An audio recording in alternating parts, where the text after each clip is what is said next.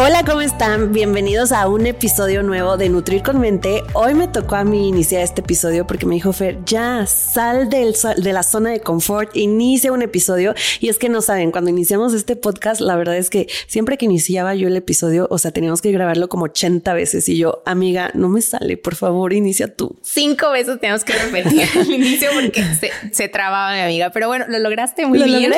Y qué bueno porque hoy eh, tenemos un tema que se sale un poquito de la norma, así como hoy nos salimos de la norma, porque el episodio del día de hoy es para conmemorar, conmemorar el Día de la Mujer. Así es. Hoy, bueno, no sé si hoy es 8 de marzo. Creo que sí. Sí, ¿verdad? Es que estamos grabando un mes antes, amigos, pero el 8 de marzo justamente conmemoramos a la mujer, le damos como mayor fuerza a todo lo que es la mujer. Digo, diario tiene que ser, ¿no? Pero justo quisimos eh, hablar sobre nuestra, nuestra experiencia antes de estudiar nutrición, a la hora de estudiar nutrición y a la hora de ejercer nutrición y en nuestra vida personal si nos hemos enfrentado a ciertos obstáculos característicos de la mujer.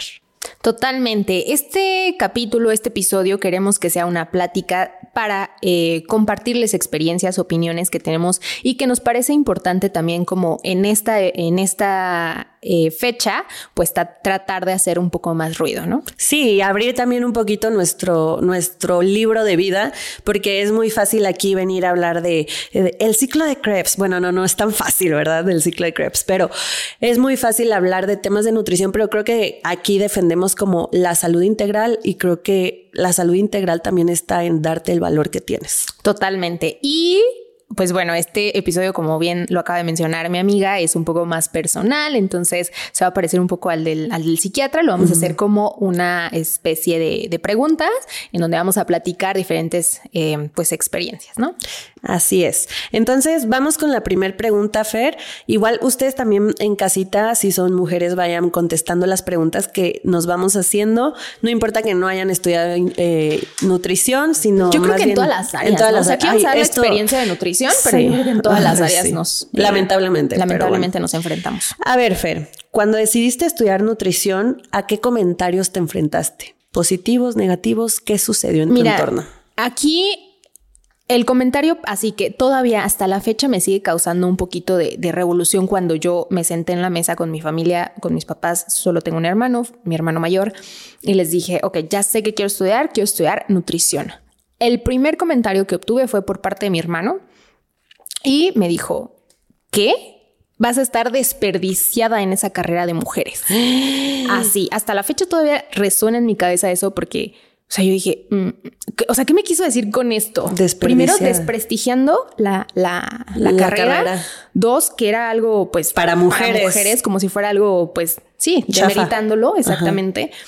Y, y, y, pues bueno, o sea, como que yo, ah, fíjate que hasta inconscientemente yo me puse a pensar, ay, ¿Será que sí? ¿Será que se lo pues, Bueno, a mí se me daba así, o sea, como que a mí se me daban muy bien las matemáticas, siempre me gustó el cálculo, eh, pues me gustaba mucho la lectura, entonces como que mi hermano dijo, es que tú tienes potencial para estudiar una ingeniería y tal, y, ser alguien bien en, en, alguna, este, como que en el, en el ambiente mm, empresarial y tal.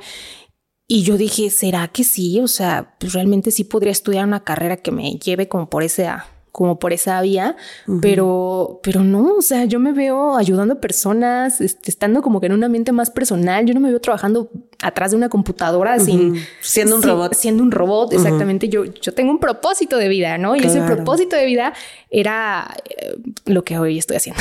Ay, qué bonito. Oye, ¿y ahorita qué piensa tu hermano?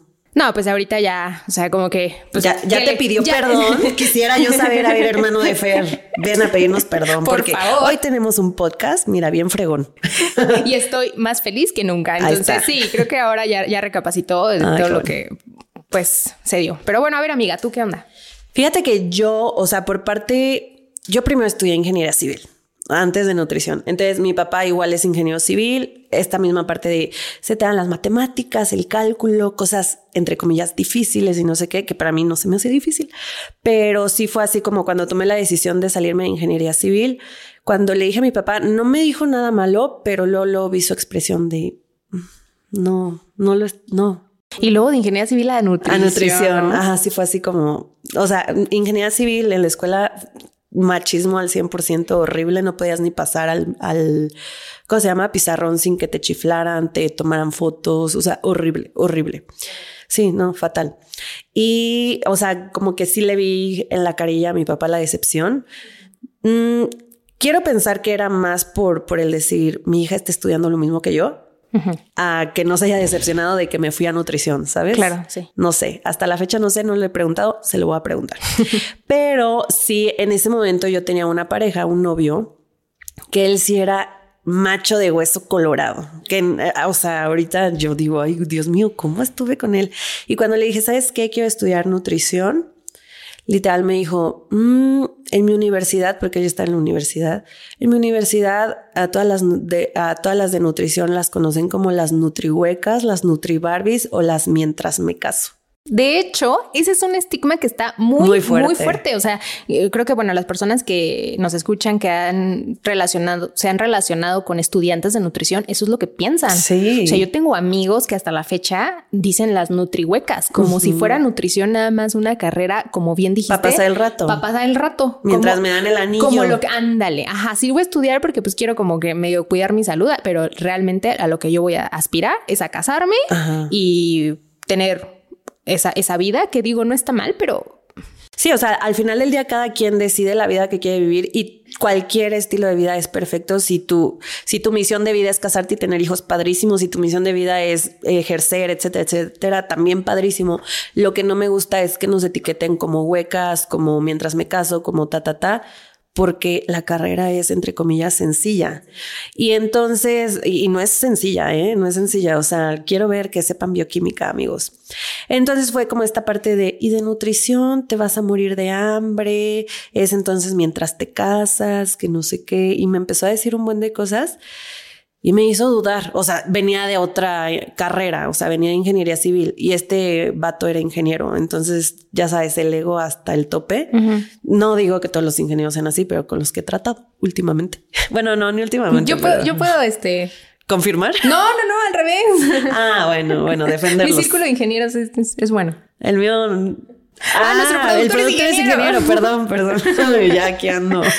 Ay, aquí ando quedando mal con el productor. Bueno, el caso es que traía el ego hasta el cielo y sí fue así de que te vas a morir de hambre, va a ser mientras te casas, este, pues no sé qué vas a hacer de tu vida. Acá en mi universidad es como el grupito que peor ven y no sé qué y nada más como muñequitas y no sé qué yo. Que esa es otra, esa, es otra de la idea. Yo también, no sé si tú amiga, pero yo me, yo me sentía durante los pasillos de la carrera que era una pues son objetos, era como vamos a ver a las nutriólogas y ya, o sea, no es, o sea, vamos a verlas nada más. Sí. De hecho, yo me acuerdo de una vez, eh, yo tenía un muy amigo mío en medicina y si recuerdas, los salones estaban juntos. Bueno, al menos mi salón con él estaban juntos. Y, o sea, más bien vecinos, no juntos. Entonces, justamente ese día le estaba platicando, no, pues ya corté con fulanito, no sé qué. Ay, pues qué bueno, porque acá en medicina tienes lista. Déjame te paso la lista. Entonces no te preocupes. Yo así como, si lo que estuviera buscando tuviera aquí un letrero de ya me quedé soltera, necesito otro novio, ¿sabes? Y fue como, ni siquiera me conocen y ya, ¿sabes? O sea, como Sí, o sea, éramos, éramos como esa, esa parte. Fíjate que ahorita que dices lo de mientras me caso y que abordamos esta temática de, digo, no está mal, siempre y cuando aquí me gustaría platicar esto porque quiero saber tu opinión, amiga, de cuando se hace consciente. O sea, creo que tanto tú y como yo tuvimos una experiencia, eh, pues casi de llegar a ese, a ese punto como del matrimonio. Al altar. hacer como, como esa, o sea, íbamos a hacer esa mientras me caso, o sea, íbamos a estudiar, porque yo la verdad pues me iba, me pensaba casar justo cuando había terminado la, el Ay, sí, servicio, quizá, ¿no? Entonces realmente no había ejercido. Sí iba, sí iba, sí íbamos a aplicar la de mientras me caso. Directito. Eh, ¿Cuál era la pregunta? Mi pregunta es que si, o sea, ¿desde qué punto es como consciente realmente? O si para ti era consciente esa decisión, o fue más bien que el entorno te llevó a propiciar querer casarte porque pues la sociedad nos dice que es el rol que tenemos y que hasta cierto punto también nos van metiendo inconscientemente la idea de que bueno, estamos estudiando, pero pues va, a llegar el punto en el que lo que sigue es, casarte y tener hijos. Exacto. Fíjate que yo sí siento que me dejé llevar mucho por por lo que tocaba, entre comillas, o lo que socialmente estaba bien visto. Sí, estuve a punto de meter la pata gacho casándome con alguien espantoso. ¡Chócalas! sí, chócalas. Este, pero justo creo que comentas algo súper importante. Cuando tomas una decisión consciente, o sea, no hay forma de que te equivoques. Y si te equivocas, eres responsable de lo que hiciste porque sabes que lo hiciste de una manera muchísimo más pensada, muchísimo más analizada, con más herramientas. Justamente por eso aquí nutrimos nuestra mente, ¿no? Para poder tomar las mejores decisiones para nuestra vida. Entonces creo que en ese punto de tu vida estás tan chiquita, acabas de salir de la universidad, aún no te enfrentas a la vida también en general. es el entorno, o sea, creo yo, yo crecí, o sea, yo crecí en, en un ambiente en donde pues vaya, mi mamá se casó joven y, pues era, o sea, era como la norma, o sea, era como te tienes que casar porque pues, eres niña y vas a ser mamá. O sea, nunca, desgraciadamente yo creo que no crecí como que tan enfocada en que, bueno, vas a estudiar la carrera y tal, pero pero como que sí le daban, al menos en mi experiencia personal, sí le daban mucho impacto al desarrollo de la mujer como, como mamá, como esposa y, y primordial, ¿no? Ajá. Fíjate que yo no siento que más bien yo me presioné a tomar una decisión de sí me caso, pues siento que más por mi pareja que por mi entorno. Porque, ajá, o sea, estaba medio manipulada psicológicamente, entonces era como, sí, o sea, yo tengo que hacer esto, pero nunca fue como mi familia así tajantemente. Oye, y el entorno, porque la verdad, en nuestra, o sea, en nuestra, en nuestro ambiente de nutrición, pues era, o sea, yo sí hubo una época en donde nuestras amigas empezaron a casar, a porque ya lo que tocó, o sea, ya, ya el novio, sí, el novio y vaya, todavía no sé, al menos desde mi parte, desde mi perspectiva, desde mi parte personal, creo que todavía no había un desarrollo personal porque éramos muy chavitas. Sí. Fíjate que a mí lo que me ayudó es que justo también tengo como mi grupo de amigas desde el kinder. No sé si recuerdas. Entonces, todo este grupo de amigas, te puedo decir que somos 13 y yo creo que cuatro están casadas y tenemos 31. Entonces también me ayudó como esta parte. Un entorno que no, no propiciara tanto esto. Ajá, no propiciara tanto esto o que simplemente la vida no dio, no, no hubo con quién, o no sé lo que haya sido, pero que ahorita agradecemos porque ahorita ya tenemos muchísimas más herramientas y decimos, ok, sí quiero esto, no quiero esto y por qué. ¿No? Sí, sí, sí, totalmente. Fíjate que uh, justo estaba escuchando un, un reel eh, ayer o algo así que decía eh, que a mí me hizo mucho clic porque decía que cuando tomaras la decisión de casarte no fuera como porque se te va a pasar el tren, porque este... Eh, varias cosas así como que, ah, vaya, la, que más me impactó es no te cases cuando todavía no tienes una meta o un propósito y que tu único propósito sea el casarte, Totalmente. ¿sabes? Entonces yo dije, es que en ese punto en donde quizás yo lo iba a hacer era porque era el único, o sea, era el único objetivo que tenía, era mi único, mi única meta, porque no tenía más, porque todavía no me había desarrollado, porque nadie me había dicho que, podías desarrollarte. Podía desarrollarme, exactamente. Eso es que a mí nadie, o sea, la sociedad todavía me decía que el desarrollarme como mujer tenía que ser el matrimonio. Entonces mi única meta en ese momento era casarme. Oye, y bueno, aquí, o sea, terminaste la carrera y te dieron anillo, te ibas a casar. ¿Qué fue lo que sucedió? no, terminando la carrera, bueno, me hice, hice, el servicio social, en Ciudad de México. Regresé y tuve ahí una medio ruptura con, con mi pareja en ese momento porque me fui a Ciudad de México. Entonces regresé y ya como que se arreglaron las cosas. Yo empecé a estudiar la maestría. Gracias a Dios, o sea, yo, yo tuve como que la, beca en cuanto salí. Entonces empecé a Ah, es que mi amiga ganó la beca, o sea, en la universidad le dan una beca al mejor promedio de la generación, ¿no? De todas las carreras. Sí, la medalla del mérito Don Vasco. Ah, es que es la que fue a todas las actividades que yo no fui. la que estaba metida en todos los moles. Ajá, y le daban una beca. Ajá, entonces yo este, aproveché la beca, entonces llegué del servicio, luego, luego a estudiar la maestría y justo terminando la maestría, pues ya, o sea, mi familia era de, mi, es que, sabes que a diferencia de ti, mi entorno sí se empezó como que a, a casar y mis primas. Tener hijos. Tener hijos, ajá. O sea, mis amigas empezaron a tener hijos. Entonces como que ya la presión social era muy fuerte, o sea, yo era la, prima mayor, por ejemplo, y mi prima de menor que yo me había saltado el casarse. Y el típico dicho, que la neta no recuerdo cómo va, pero si te salta tu hermana menor o no sé quién, te quedas. O algo así, la neta no me lo sé. Sí, entonces pues yo dije, no, o sea, sí creo que ya toca, o sea, pues pues ya estoy en edad, supongo tenía, ahorita, ahorita pienso y digo, era una niña, todavía no sabía lo que quería, ¿no? Bueno, tenía 25, quizá. Y este, y pues bueno, entonces como que la relación no estaba fluyendo bien, pero teníamos como que eso, esa, esa presión de, pues ya toca, o sea, ya nos tenemos que casar, pero las cosas no estaban bien. Entonces yo me hacía mis reflexiones cuando, cuando iba corriendo, que es algo que le, comentaba antes de, de, grabar, o sea, las reflexiones que yo hacía y decía, es que qué horrible vida voy a tener, yo no me siento feliz, yo no era, o sea, yo, yo regresaba el tiempo a cuando yo patinaba, o sea, cuando era pues todavía más joven y yo decía, no me siento esa Fer que, que, que tenía una meta, por ejemplo, ¿no? O sea, que sentía que podía lograr cosas, que se quería comer el mundo. Yo no soy esa. Entonces, qué fea vida me espera. O sea, no quiero, pero, pero pues es que, o sea, tengo que hacerlo. Ya me toca, ya es su momento. Y fíjate que en ningún momento te detuviste a pensar, o al menos a lo que dices ahorita es, ¿es la persona correcta? Exactamente. O sea, fíjate. Es una relación tan larga. Tan larga, pero a donde te lleva la presión. Sí, exacto. O sea, y, primero, ¿es la persona correcta? Dos, ¿realmente quiero casarme? O sea, yo, Fernanda Calzada, quiero casarme, quiero tomar esa decisión. O quizás no, quizás ni siquiera era, era, estaba en mis planes, ¿no? Pero como la sociedad, o sea, yo sí puedo decir que a mí la sociedad me empujó a casi tomar esa decisión. Wow. O sea, ay, no, qué fuerte. Fíjate que yo, en mi caso, mm, te digo, viví una relación como que la neta sí estaba súper manipulada yo. Obviamente ya lo veo ahorita desde afuera y digo, ay, qué pendeja fui. Pero a mí fue nuestra graduación de, de la universidad y ya nos íbamos al año de servicio. Al día siguiente de la graduación, eh, este novio en turno no vivía aquí en Morelia, vivía en Veracruz. Entonces vino a la graduación y todo y fue así como, ay, acompáñame a buscar una casa porque este, aquí en Morelia, porque quiero invertir aquí en Morelia. Fue eso al día siguiente de mi graduación, de nuestra graduación. Entonces ya, ahí vamos a buscar casa, fraccionamientos y había una súper bonita que a mí me encantó.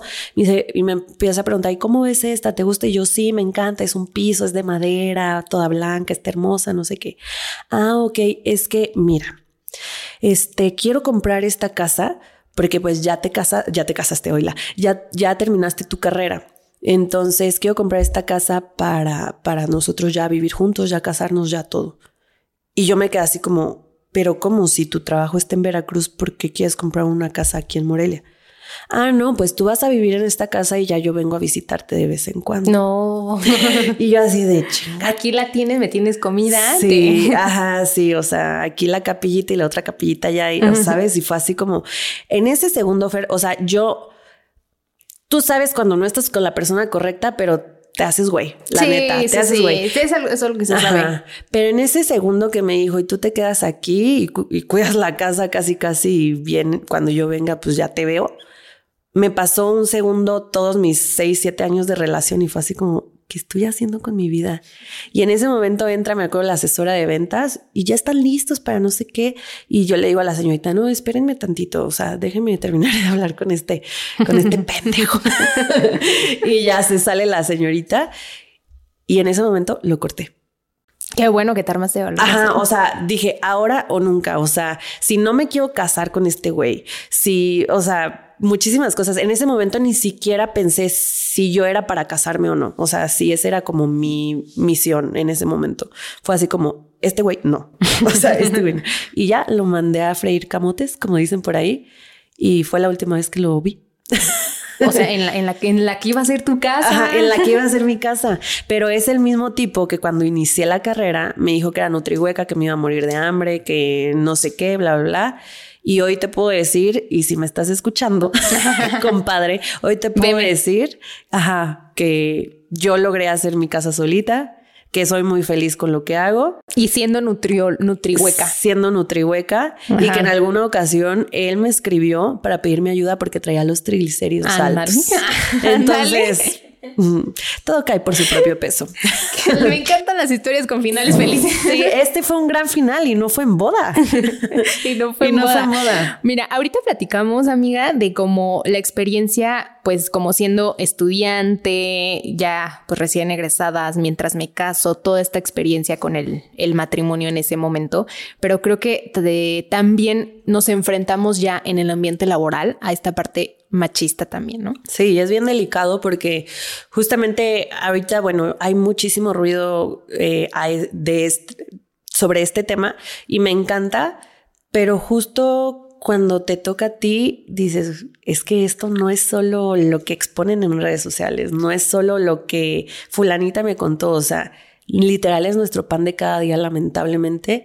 Y aún siendo nutriólogas, bueno, yo te podría decir que yo jamás me imaginé que en nutrición, que mayor parte de los estudiantes son mujeres, también nos estuviéramos enfrentando este tipo de situaciones. Digo, yo porque venía de un ambiente pesadísimo que era civil, dije, también mi área laboral va a estar horrible. O sea, la construcción para las mujeres, no Qué manches, complicado. quítate que ahí te voy. Ajá. Qué complicado. Pero la nutrición también, o sea, de verdad que ningún área está exenta y justo les vamos a pl- platicar algunas situaciones que, Que muy lamentables vivido. que nos tocaron.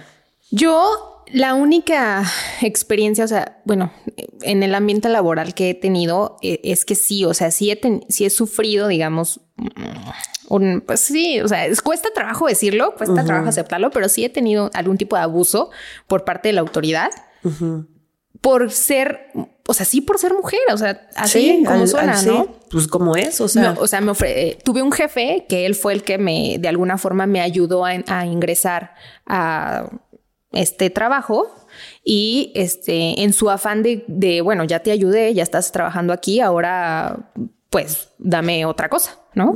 Entonces sí, sí, sí. Dame algo a cambio. Dame algo a cambio. Entonces yo vi, yo veía su insinuación, pues como si fuera una pareja y yo, o sea, a ver, ¿qué, qué está pasando aquí? O sea, yo era la primera vez, entonces tenía, también estaba más chavita, era la primera vez que me enfrentaba a algo así, yo decía, ¿qué onda? ¿Qué está? O sea, no sabía lo que estaba pasando porque nunca me había pasado en un ambiente laboral, ¿no? Luego ya después me di cuenta que este no era la única yo que sufría ese tipo de acoso por esta persona y, y, pues se puso puso fin obviamente salió demandado ay, qué bueno. toda la onda no pasó nada pero Puta. pues fue una mala experiencia de, de decir uy ¿qué, qué necesidad Ujú, ¿Cómo por qué? O sea, tantos años de trabajo para que me digas, por mí estás aquí, estás en el Exacto, o sea, trabajo como y si ahora me tienes que dar a cambio Exacto, algo. como si mi trabajo no valiera, o sea, como si yo Tu no yo- como si yo no hubiera ingresado a ese lugar por la preparación que tenía, por la experiencia que yo tenía y por la persona que yo era y que tenía que remunerar o agradecer algo que ni siquiera, perdona que lo diga, pero ni siquiera creo que haya sido él. O sea, mi Sí. trabajo también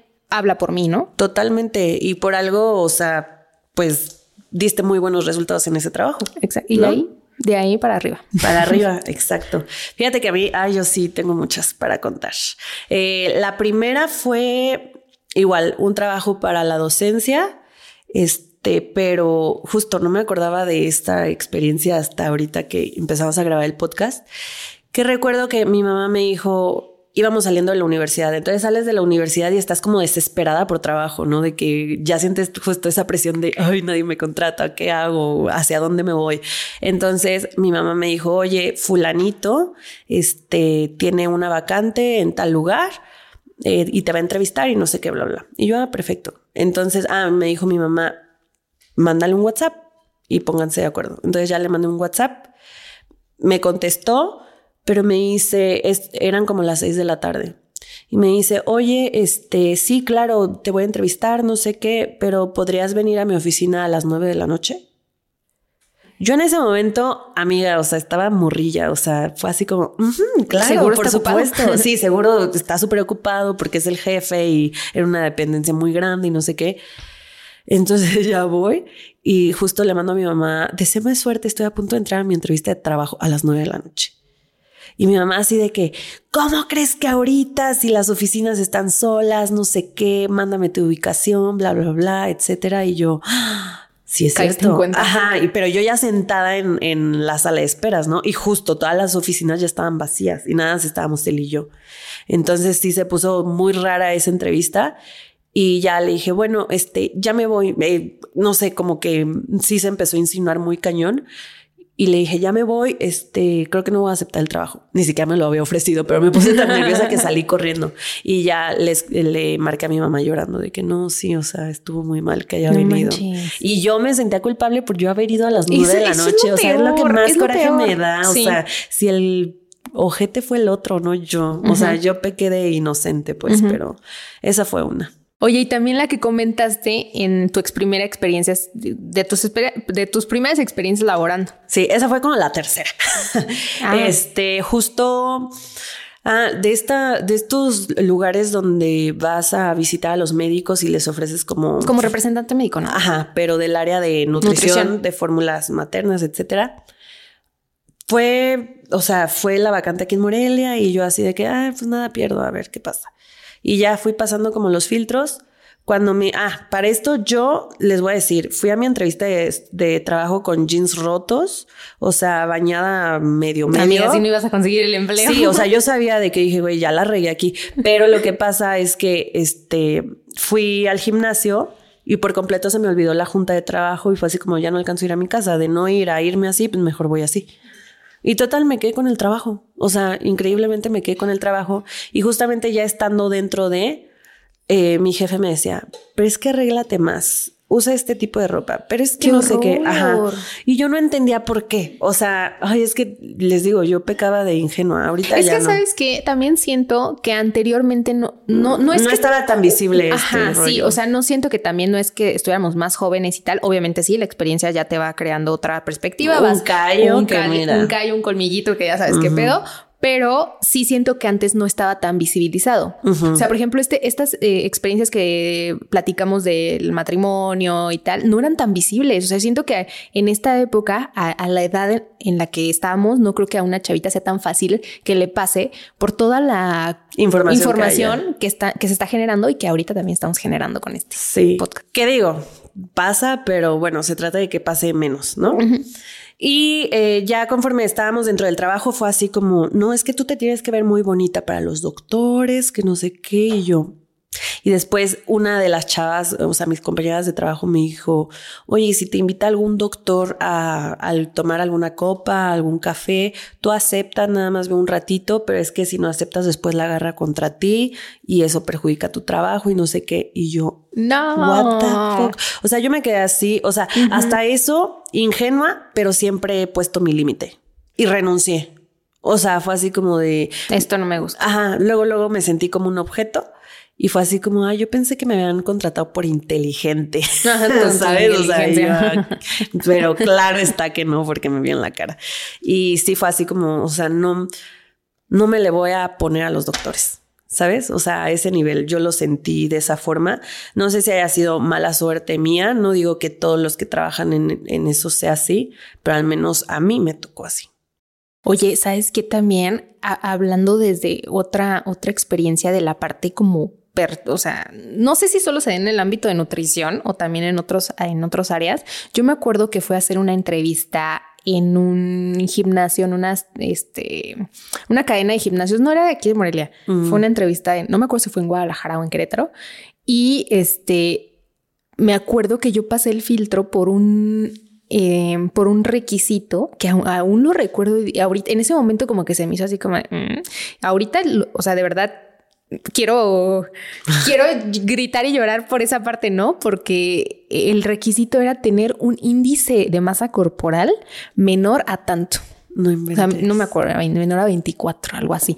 Entonces yo estaba como compitiendo con otra chica y la chica no pasó. O sea, yo pasé por tener un índice de masa corporal de 23, haz de Ajá. cuenta.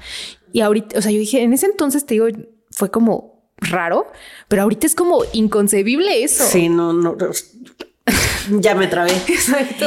No lo puedo creer. Sí, esa no me acordaba, fíjate. No sé si es, o sea, no sé si es en el ámbito de nutrición, pero en cualquier ámbito y siendo hombres o siendo mujeres, o me parece No, que eso está estúpido. fatal. Sí, o sea, como si eso determinara tus conocimientos o, To- Totalmente. o tu capacidad Pero ahora para... que lo pienso, no sé si era por este. em, esta vacante era solo para mujeres, o sea, era una vacante de nutrióloga mujer, ¿no? Y querían un índice de masa corporal menor. Entonces, ahora- ahorita que lo relaciono, probablemente es que también estaban buscando Físico. Físico. Totalmente. Ay, y lo en un gimnasio. Exacto.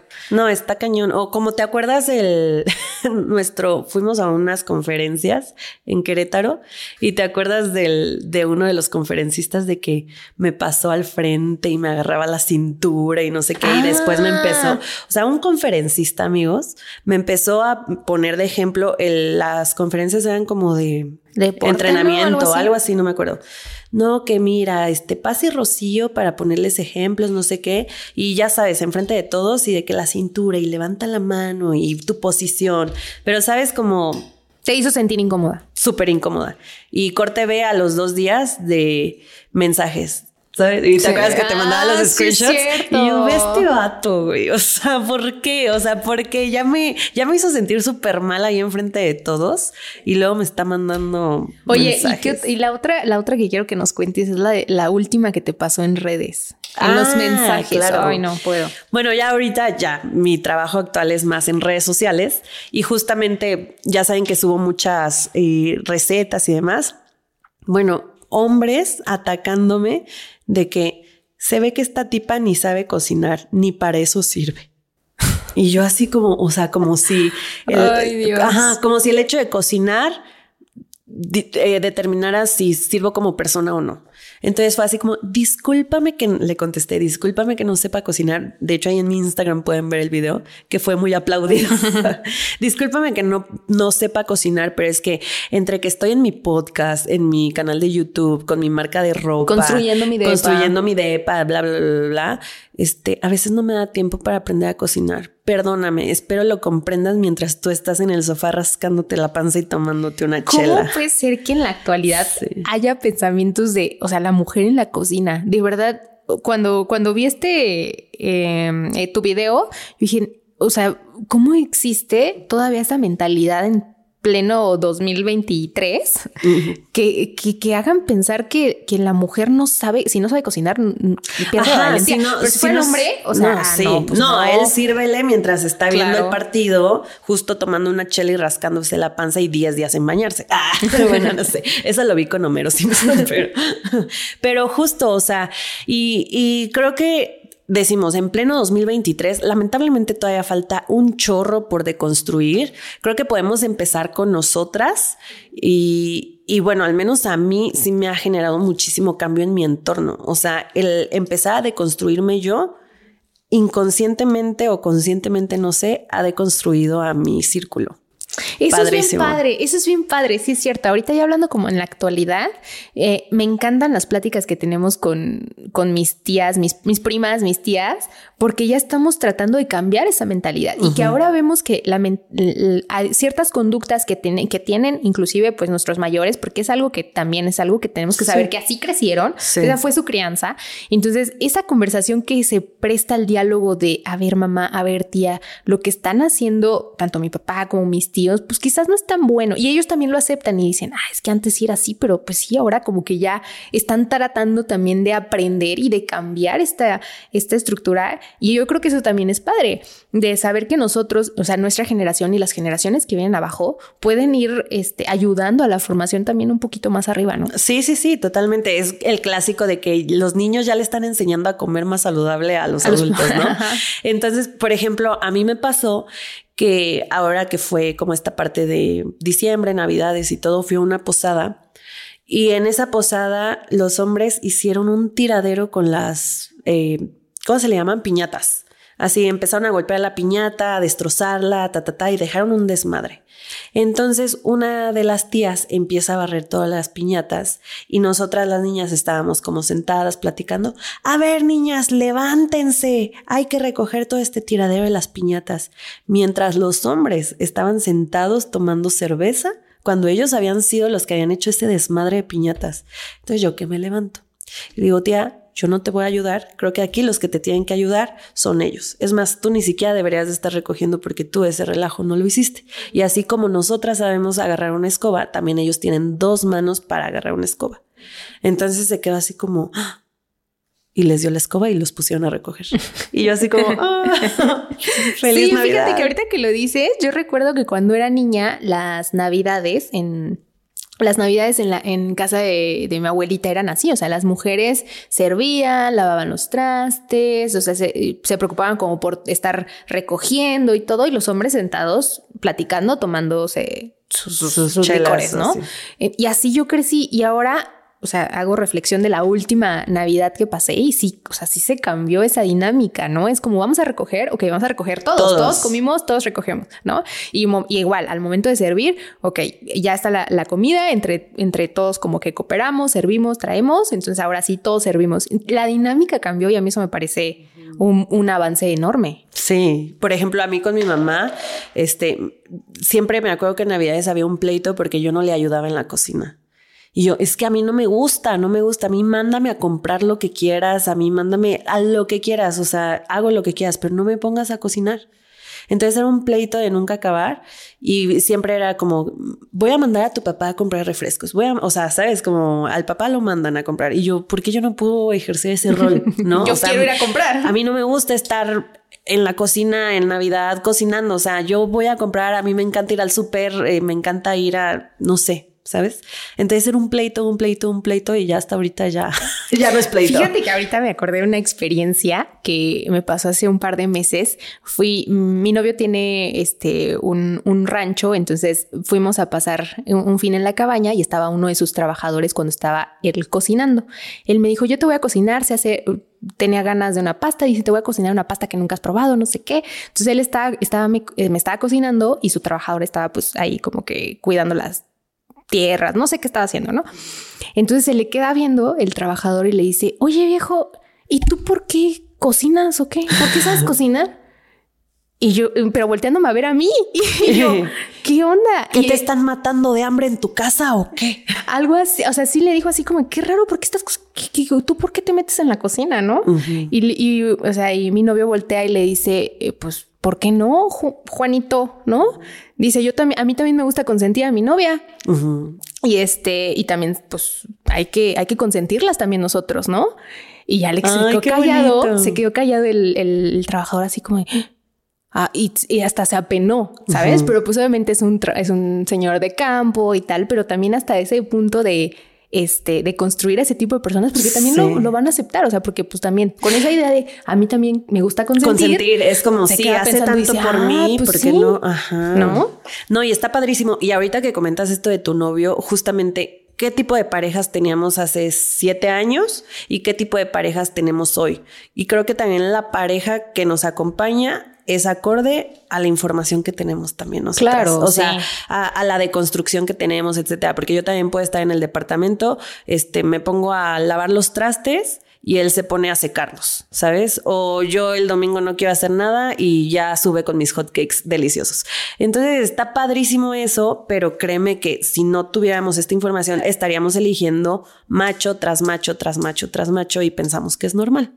Totalmente. Y entonces creo que esta, esta información creo que también necesita pues seguirse reproduciendo para poder pues generar un ambiente más saludable en donde la mujer tenga el eh, el poder de decisión. El poder de decisión de todo, ¿no? Y que también existen hombres, eso, también es importante mencionar, que también existen hombres que, que ayudan en esta dinámica. Completamente. Y, y, creo que entre más empecemos a hacer ruido y más hagamos por nosotras mismas o por nosotros mismos, Creo que ese es el punto de partida para cualquier cambio en la sociedad. Entonces, está padrísimo, justo dijiste algo súper importante para mí, que no es que un rol o, u otro esté mal, lo que está mal es que no estés ejerciendo el rol que tú quieres. ¿no? El que a ti te hace feliz, te hace sentir satisfecha. Si tú a los 25 años quieres estar casada y con hijos y eso era lo que tú querías, adelante hazlo y qué bueno que seas feliz.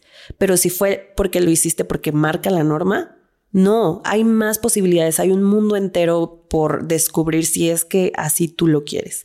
O sea, aquí no estamos ni a favor ni en contra de nada, simplemente queremos que todos sean felices. Que, tomen decisiones y que tomen decisiones. Yo creo que a, fin de cuentas para eso somos, para eso creamos Nutrir con Mente, para dar información que, o sea, no vamos a dar una información de esto tiene que ser o esto tiene que ser, sino es información para que ustedes tomen una decisión consciente y desde este punto de vista también generamos esto, ¿no? Sí, porque justo Fer y yo andamos en los 30 y vean, andamos bien felices. O sea, Más que nunca. ¿eh? Más que nunca. los 30, más que felices. Ah, bueno, ajá, sí. Todavía no cumple los 30, pero ya casi. Pero andamos súper felices y justo como que trabajamos esta presión social de ¿y cuándo se casan? ¿Y cuándo hijos? ¿Y cuándo no sé qué? Cuando quiera y si quiero. Exactamente. Y, y, ya, o sea, y si tú tienes tus bebés y todo, también tráenos y qué, feliz. Yo me la paso comprándole cosas a mis sobrinos, o sea, lo que no gasto en hijos que no tengo lo gasto en mis sobrinos, o sea, no quiere decir que estemos peleadas con eso, porque creo que Y bueno, ahorita estamos en los 30 diciendo esto, quizás en unos años aquí me van a tener con mi bebé. Ajá, o con gemelos, o sea, no se sabe. Al final del día es, creo que es parte de disfrutar la etapa que estás viviendo y va a ser muy ad hoc a, lo que estás pensando en ese momento. Totalmente. Pues bueno, hasta aquí nuestro diálogo, de, debate sobre este tema que queríamos también expresar y que se hable un poco más y pues esperemos que les haya gustado. Sí, que igual toque ahí alguna fibra que digas, no sabía si estaba bien, si estaba mal pensar así. Está bien pensar como pienses. Sí. Defiéndelo. Obviamente mientras no dañemos a terceros, todo va a estar bien. Nunca pierdas tu esencia por lo que dicta la sociedad o te diga la sociedad. Tu esencia es tu esencia y nadie te la puede ni debe quitar. ¿Va? Excelente. Pues bueno, hasta aquí el episodio del día de hoy, por lo pronto, y nos vemos el próximo miércoles para ahora sí hablar de nutrición. Así es, hasta el próximo miércoles. Bye bye. Adiós.